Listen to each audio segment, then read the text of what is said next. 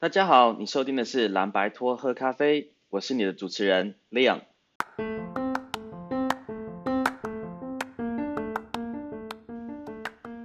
那眼看二零二零都快要进到第四季了，但是全球的疫情一直到现在都还没有趋缓的的趋势，呃，反倒是台湾呢、哦、一直在从一开始到现在都守得非常好，所以就是拍拍手。但我觉得可能也是因为台湾守得太好了。应该从台湾看全世界都会觉得说，哇，地球好可怕，大家赶快回火星吧。嗯，所以呢，在这一集里面呢，我们就邀请了现在呃坐在不同国家的台湾人来谈他们所在地区或是国家的防疫状况、人们的应对，甚至是我们下一集会谈到的 working from home 在家工作这件事情。呃，在录音的时候呢，我们是因为我们是连线的台湾、香港、荷兰跟法国这四个地方，呃，所以呢也算蛮特别的吧，因为我也不知道这样子会不会影响到我们录音的品质。但 anyway，就欢迎听大家呃接下来听接下来我们的访谈。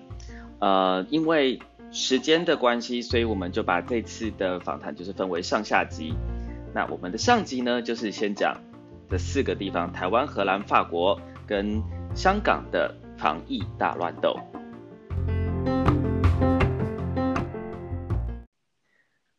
大家好，欢迎来到蓝白坡喝咖啡。那这一集我特别不讲是第几集，因为我也不知道什么时候会把它放上线。但是呢，没有关系，因为我们这一集呢，就是邀到了不同的来宾。这一集我们要讲的是各国防疫的状况。就是反正从台湾看，全世界大概都是很危险的地方。那这一集呢，我们特别邀了呃从法国来的，从香港来的，还有就是嗯、呃、就是住在台湾，不知道为什么加入今天加入我们，但是应该可以就是有很多呃非常 critical 的的 comments 的的台湾代表。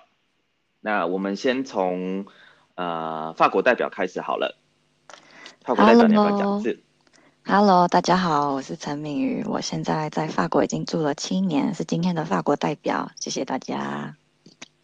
哦，好，欢迎。那还有另外一个是最近搬到香港的香港代表，还是台湾人，那你要不要自我介绍一下？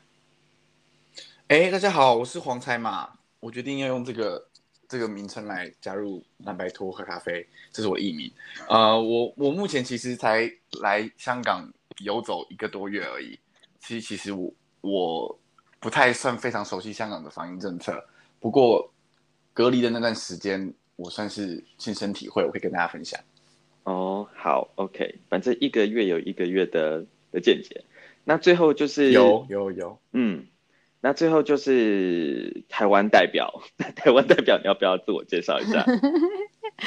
Hello，大家好，我是 Sherry，你们可以叫我雪莉。然后呢，大家可以 follow 我的 Sherry 爱 Sherry，目前没有上线的 Podcast，谢谢大家。OK，好，很快就自入性行销了，非常好。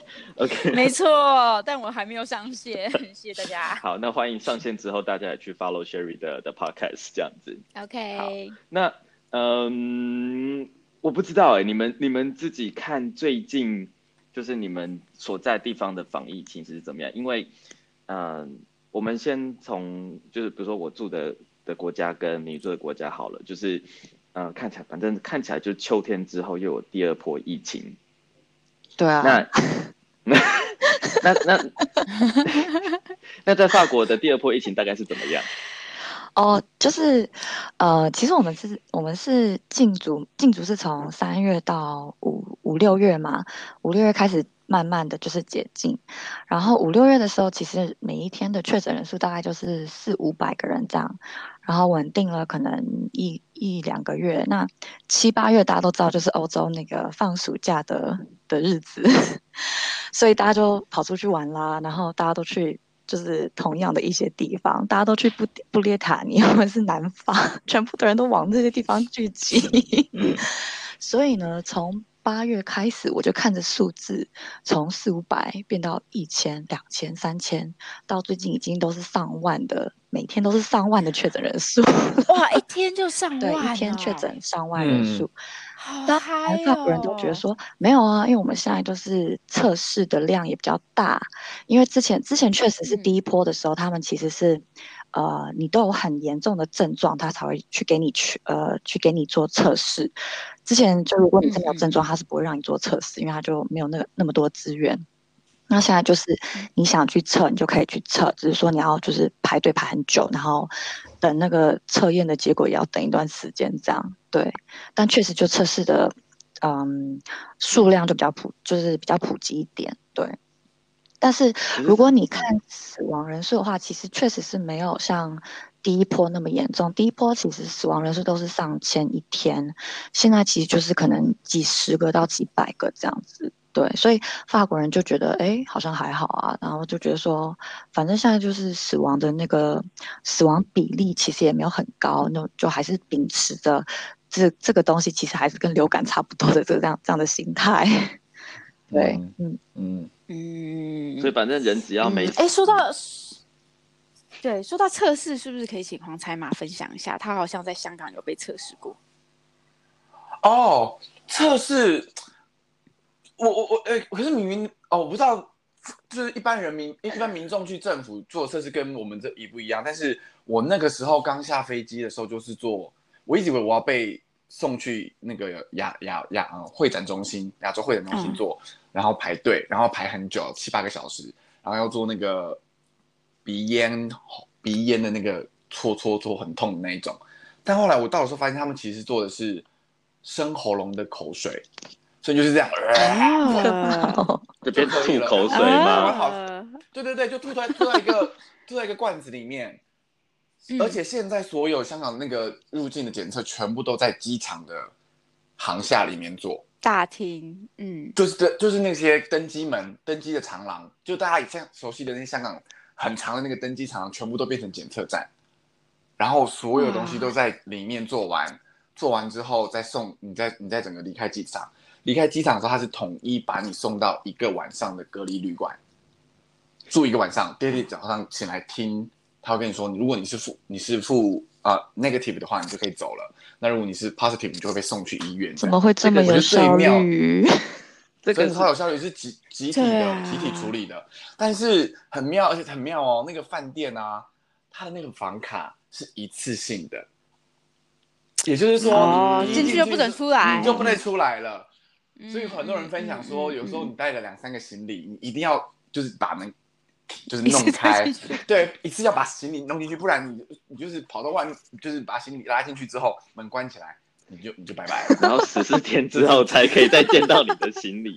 哦，那个 对，那个是那个是第一天晚上的，后来就是一个超大的漏洞。第一天晚上结束之后，你就可以一的回你家，或者是去你没有家的话就住防疫，就是自己的防疫旅馆，嗯、可以自己选。哦、呃，可以自己选，嗯、但是。这中间的过程呢，你可以搭 Uber，、嗯、你可以搭 大众交通工具，嗯、你可以当公车，啊、所以我完全不懂这个这个这，对对对，就是你可以搭捷运，嗯，你可以搭公车，你可以搭 Uber，随便你。就他没有让他没有一个措施是，比方说我安全的把你从 A 点带到 B 点这样。没 有没有，你可以叫家人来饭店接你回家也可以，嗯、然后家人全部分开、哦。他可能觉得你已经你已经你已经 negative 了，他可能觉得说。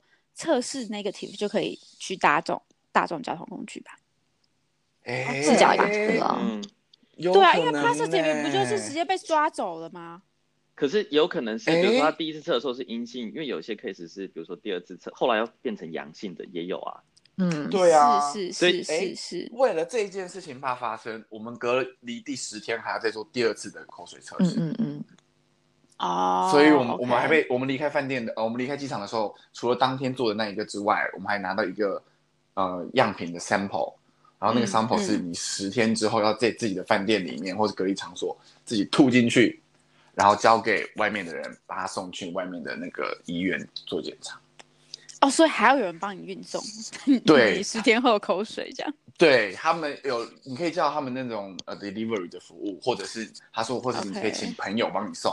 我说请朋友帮我送，我说哦 OK，只是一种很 chill 的状态。就是我后来问一些香港人，香港人都很不懂为什么这些政策，他们觉得香港政府政策都没有在为民众着想。嗯，嗯香港人是这样想。嗯嗯。哎、嗯，可是那香港的数字怎么样？嗯、就是比如说也有第二波疫情吗？香港其实就是七月底的时候爆发第三波嘛，第三波，然后 那么明确的第三波。对，因为那个时候我记得我七月底的时候，七月初的时候就想说啊，因为七月八号本来香港呃台湾、澳门跟中国的人进香港是不用隔离的，然后这件事情就被延后了一个月，变八月七号，没想到七月底的时候就爆发第三波，所以这件整件事情就没有了。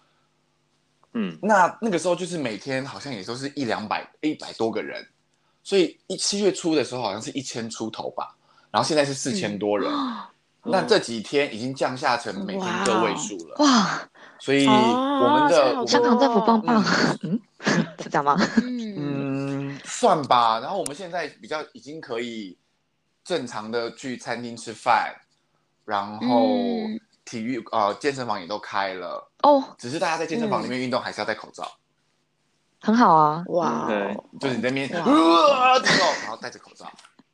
可是可是应该啊，因为在法国，就是之前健身房是开着的时候就很奇妙，就是你走动的时候要戴口罩，可是你一旦坐下来在做日的时候就可以不用戴口罩，哎，好妙，对啊，想说嗯，他是怕你闷死，我不知道，每个人都带 N 九五 进去做，哦，没有人带 N 九五啦，大家都带就是就是那种就是一般医疗用，一般医疗用或是那种棉质的可以。就是呃，就 reusable 的那种，对，嗯嗯嗯，对啊？嗯嗯嗯嗯。可是你刚刚是哎，讲到防疫旅馆，对，没有，我就很好奇防疫旅馆好不好啊？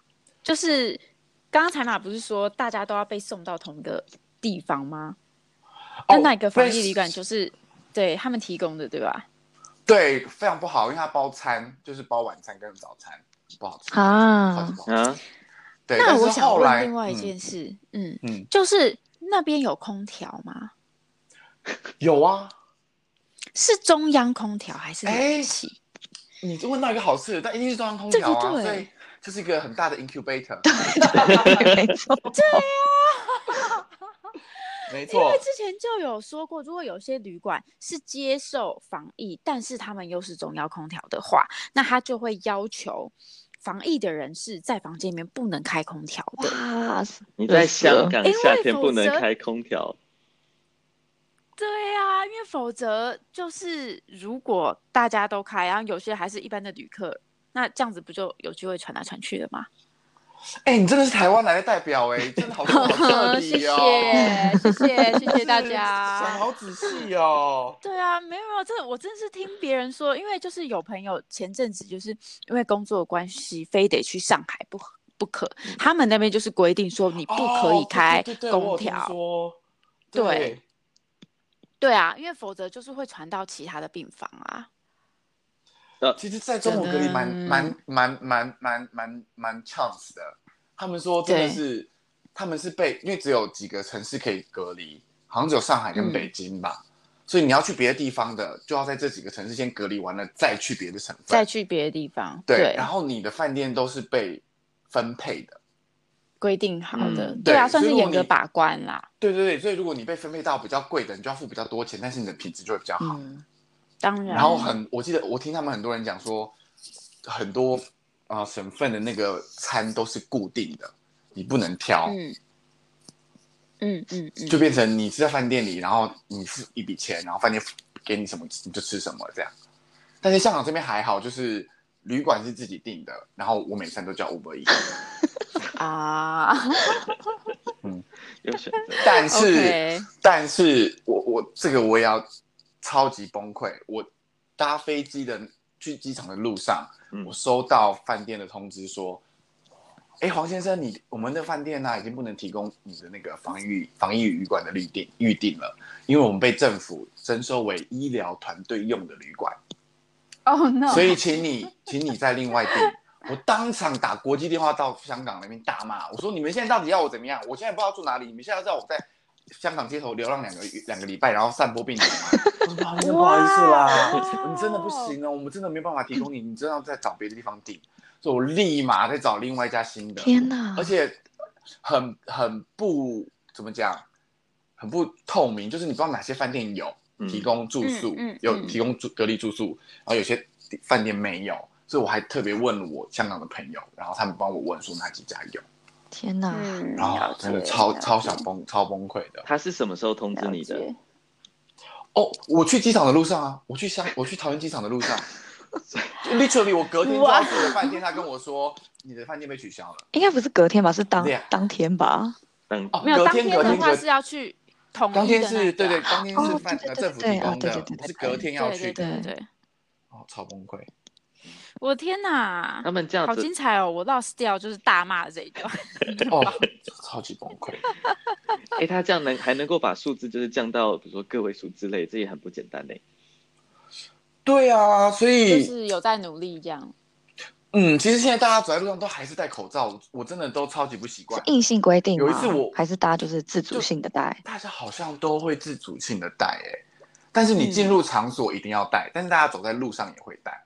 然后有一次我真的就是这从台湾过来，我实在太不习惯戴口罩了。嗯，有一次我真的就是走出去，然后觉得大家都在看我，我说干嘛看？然后我走进超，我只等我要走进超级市场的时候，发现啊，我进不去，因为我戴口罩。嗯，所以，所以，所以，简而言之，就是很，很不习惯。香港人比较怕死，就对了，要戴口罩这样子。因为，因为在欧洲这边，就是大家很讨厌戴口罩，就起码在荷兰这边，大家很讨厌戴口罩。法国也是，法国也是。嗯，然后，对，为什么？是不是那个口罩太平了？就是对他们立体的脸型来说，其实戴着很不舒服啊。哎、欸，其实其实也是有可能的、欸，是不是有这个原因？因为我常常都觉得。对啊，这口罩都平平的啊。我们即便是台湾人都要捏出一个 kind of 立体的形状才方便戴嘛。那或许对欧洲人来说，嗯、他们真的是戴的还蛮不不舒服的，会不会？我我觉得不是这个原因呢，是我觉得欧洲人就是，或是起码荷兰人，或是一些其他欧洲国家的人，就是他们就是根深蒂固的讨厌遮住脸这件事情。就是 OK，嗯，因为除了戴墨镜是吧？对对对对对，你之前网络上面有一 个有一个图片，我觉得他说的很到点，就是说你看那种呃传统的，比如说西方跟东方，如果要戴面罩的话，他们会遮哪里？他的他的那个呃 illustration 就是一个忍者，日本的忍者跟一个比如说苏洛，就是一个嗯欧洲这边罗宾汉什么？你看欧洲人如果他们要遮脸，都是遮眼睛，你有没有发现？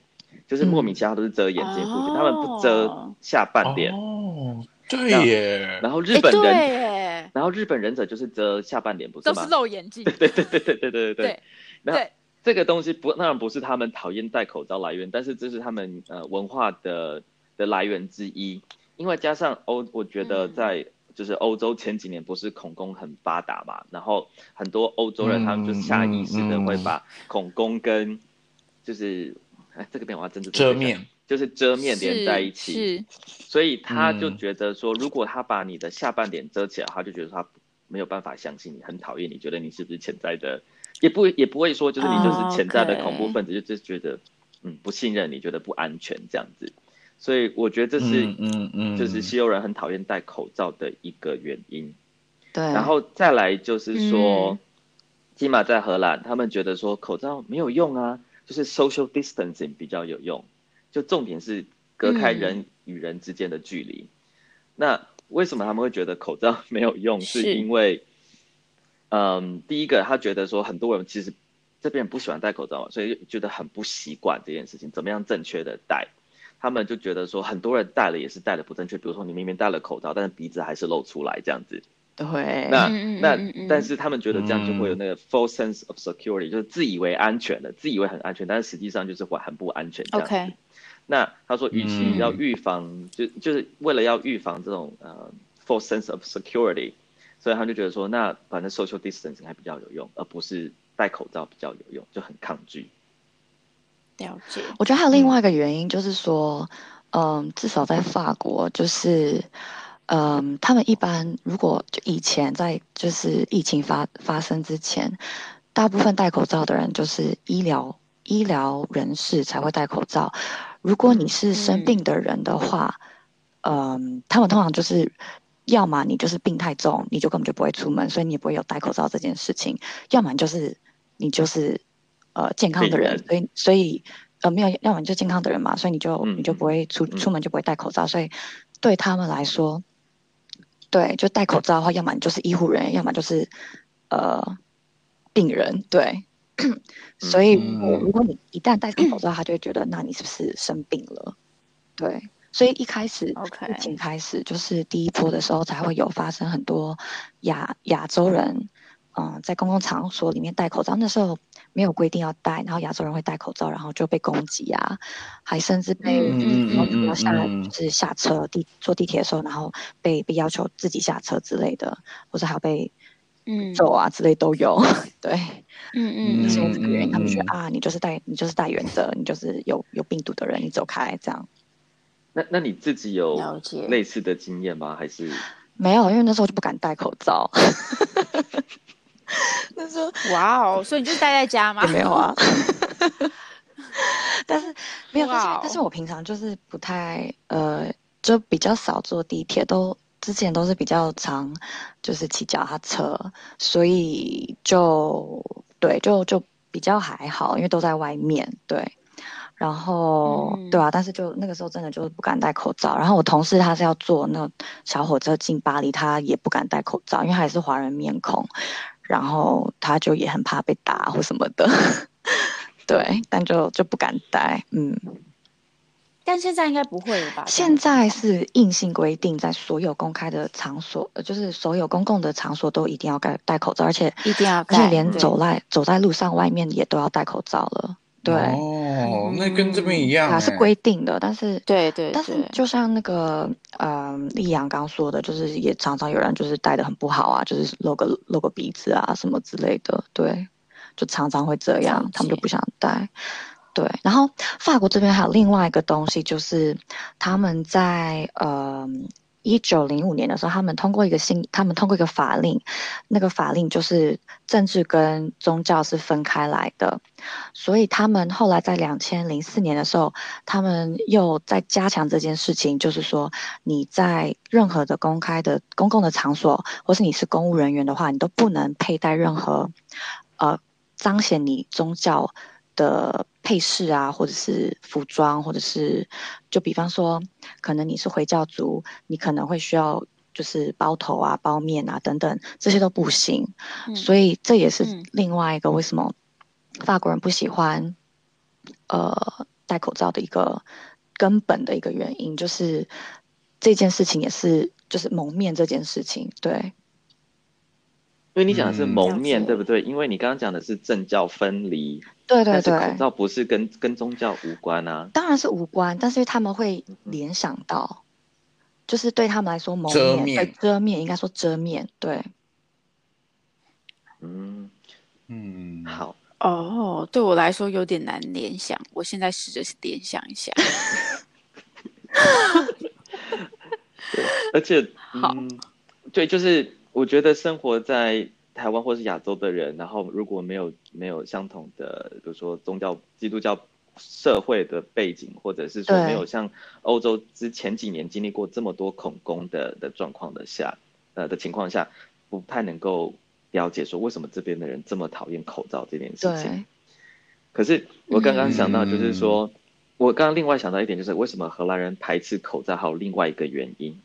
就是说，荷兰现在的境况的状况是说，基本上如果你搭大众交通工具的话，你都需要戴口罩，就是比如说搭公车或者地铁或者什么电车之类的。嗯、那、嗯、但是他们在宣布这个措施的时候是在五月，我记得五月底吧。然后他说从六月一号开这个实行开始实施，嗯、中间有一个礼拜。那而且他在讲的时候，他这个是他们卫福部部长在电视上宣布的。可是他被问起就有人说，哎，那。你相信口罩这件事情吗？结果这个卫福部长他也很大拉拉，就真的很想说，呃，我们还讲的比较详，就是说根据 WHO 或者是说呃我们的疾管局，我们这边没有，目前还没有就是确定的，就是证据可以说口罩真的能够有效的阻止 COVID 传播这样子。但是呢，嗯、呃，我们有我们有被要求，意思就是说，呃，这个东西不是。不是工位的决定，这是政治的决定。他是被欧盟要求，所以他才不得不做这件事情。那你想，哦、一个卫福部长，他在电视上面当着全国的人，呃，这么说了，他他没有他没有讲的很清楚，但是就是他给人家这种大概都可以猜到是什么原因。而且中间从你宣布要实施的措施到真正要做，有中间隔了一个礼拜的时间，给大众的印象就是说他其实也不相信。他自己本人也不相信，只是因为说欧盟的要求他必须要做。那既然卫福部长都不相信的话，那上面人就说，那我也不我也不相信啦。嗯嗯，所以这是嗯荷兰人另外一个不是很相信口罩的的事情。嗯嗯，所以现在我在如果走在路上看到的话，就会是。呃，传统的就是一般人认为比较那种高危险族群，可能比如说你可能年纪比较大一点，或者是说有 complaint，就是之前比较简而言之就怕死还是会戴口罩，可是基本上就是其他都没有人戴口罩，即使没有没有硬性规定哦。嗯，硬性规定就只有你要进大众交通工具的时候要戴口罩。哦。嗯，就是搭公车、火车这样子。因为我们现在是连，比方说你在外面骑脚踏车，你在外面走路都要戴了。哇，真的，全面性的戴了。嗯，哇，我们这边也是，大家只要只要只要出家门就会戴，只要就是出除了就是进健身房，然后坐下来就可以不用戴，或是 进了餐厅坐下来就可以不用戴。任何走台湾应该就是就是搭捷运跟公车。嗯，带，嗯，据点，嗯，可是台湾守的很好啊。对啊，台湾算守的好啦。对，所以就是我觉得现在又其实大家就会说是因为天气的关系嘛。哎，其实今天就是已经非常的冷，这几天真的都已经觉得有种嗯中真的是中秋节要来了，真的是很秋天。然后呢，我们嗯。我我们就是就有在说要囤积口罩，因为可能下一波天气的关系，嗯、所以又会再再有一波疫情这样子。对，但大部分我们平常走在路上，真的就是没有人在戴，有啦，有一些人在戴啦，嗯，就是蛮自由的啦。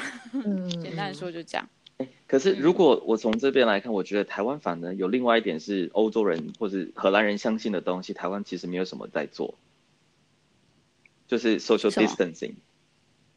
保持距离。对，台湾没有什么在，对，没有在做保持距离。呃，就是在第一波最最一开始做的很好，就大家都戴口罩，然后随身都会有酒精在那边喷，然后进到任何场合也都是。当然，现在进到任何场场合，我们都是喷酒精、量体温，这是一定要的。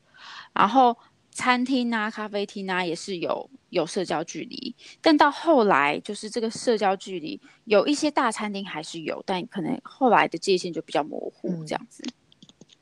我记得我之前，嗯、呃，就是好像四五月的时候吧，然后网络上面看到一个一照片，就是说好像是新的很厉害的，呃，什么面包店开了，然后一堆人在排队，那当然就是大家就对啊，黏在一起啊，黏在一起啊。黏在一起啊，当然要黏在一起啊，抢面包比较重要。真的假的？开什么玩笑？哎，彩马不是也才刚从台湾到香港没多久吗？他在帮我们做效果。我觉得我刚才刚离开，是啊是啊。是我八月我八月中离开台湾之后，我觉得台湾，比如说超市买买东西的时候，大家还是会会站一点五公尺，隔一段就结账的时候还是会对啊，还是会邮局呀这种，然后会会站，对对，会站在格子里面。我们会啊，现在是已经都粘在一起了。没有啊，就是如果那个面包店真的很红，然后他没有画这个线的话，其实可能就会粘在一起。对，而且他但是因为我们会戴口罩，但是他要划线，他也很难吧？因为大家就排在路上啊，是公共场域，他也很难在那那边划线吧？嗯，可是法国这边都会划、欸。没有，如果如果你划线，我们真的会站。百货公司也就是你划线，我们就站。然后像比如说信义区啊，就其实现在百货公司，我们就是大家其实都会有百货公司有一个主要的出入口，然后它是你经过它就会测量体温，嗯嗯嗯、然后会录影的，所以是让那个进出的人次是比较明确、嗯嗯嗯嗯、哦。然后我个人有一个经验，就是到那个什么运动中心，就是那天我很想上厕所啦，但那一天呢，我就是。原本坐的咖啡厅，它的厕所就坏掉了，请我到运动中心去。所以我想当然呃呢，我就人就直接走过去了。没想到还要看我的身份证啊，就是因为实名制的关系，对，所以他就要求我写我的身份证号码啊、出生年月日啊什么什么的。虽然进去的时候都已经录影，嗯、然后也是那个也是量体温啊等等的，但还是对于实名制的这个要求是还是持续做的这样子。法国这边完全没有量体温的、欸，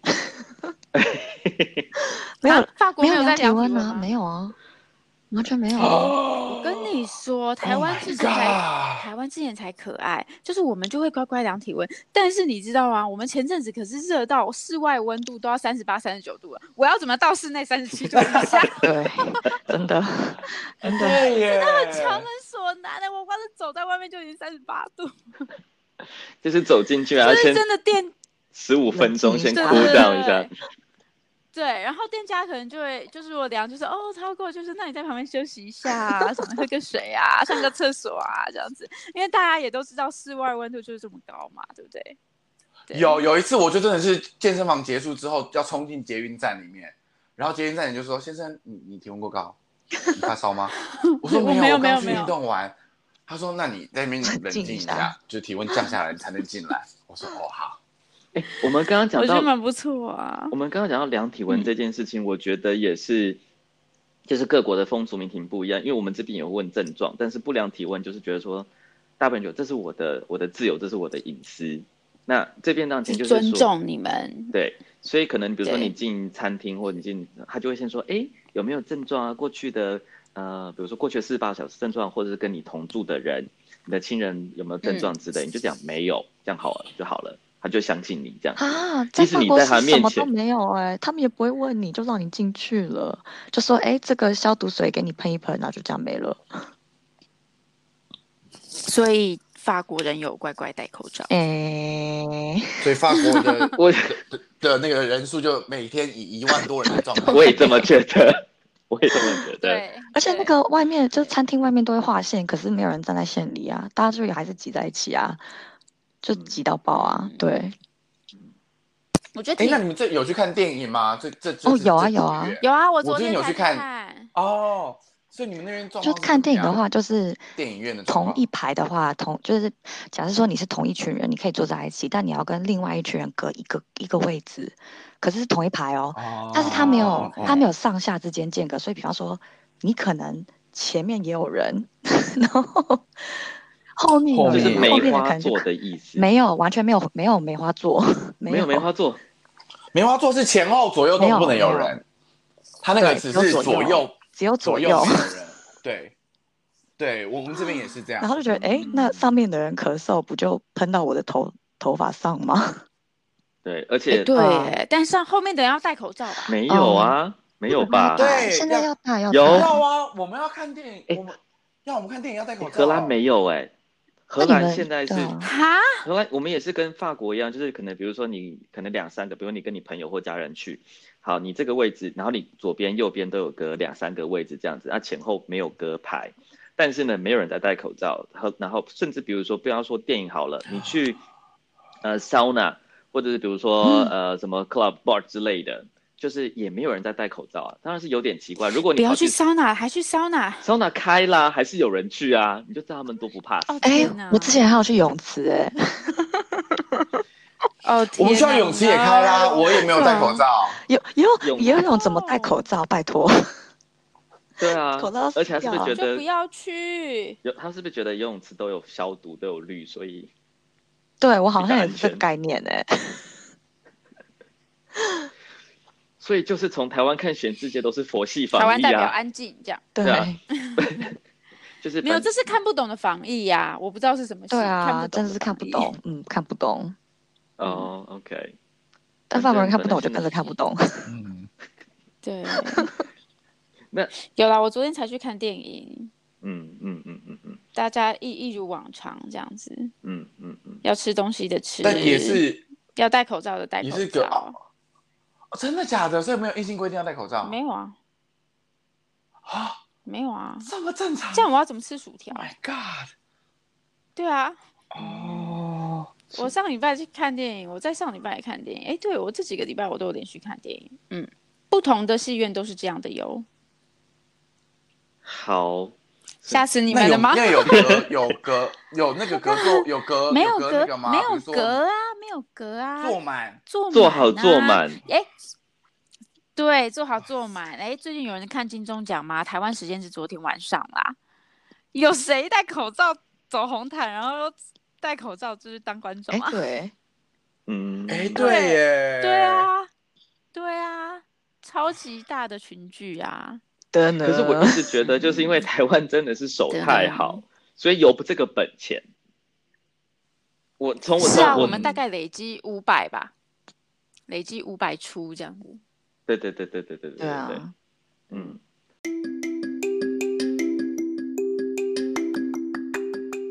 听完这集的防疫大乱斗，是否让你对各国防疫的措施有更多的了解了吗？如果这是你感兴趣的题目，欢迎你哦，不管你是用什么平台收听，都欢迎你到呃我们的频道下面去按订阅追踪键，这样就可以在它呃我们新的集数出来的时候，马上就可以知道我们最新的消息。那如果你这边是嗯使用 Apple iTunes 平台的话，也麻烦你给我们五星评价，五星吹捧，感谢。那在下一集呢，我们会继续谈呃谈论防疫的话题，不过就会比较是关于工作或是各国政府措施他们背后的逻辑。那我们就下集再见喽。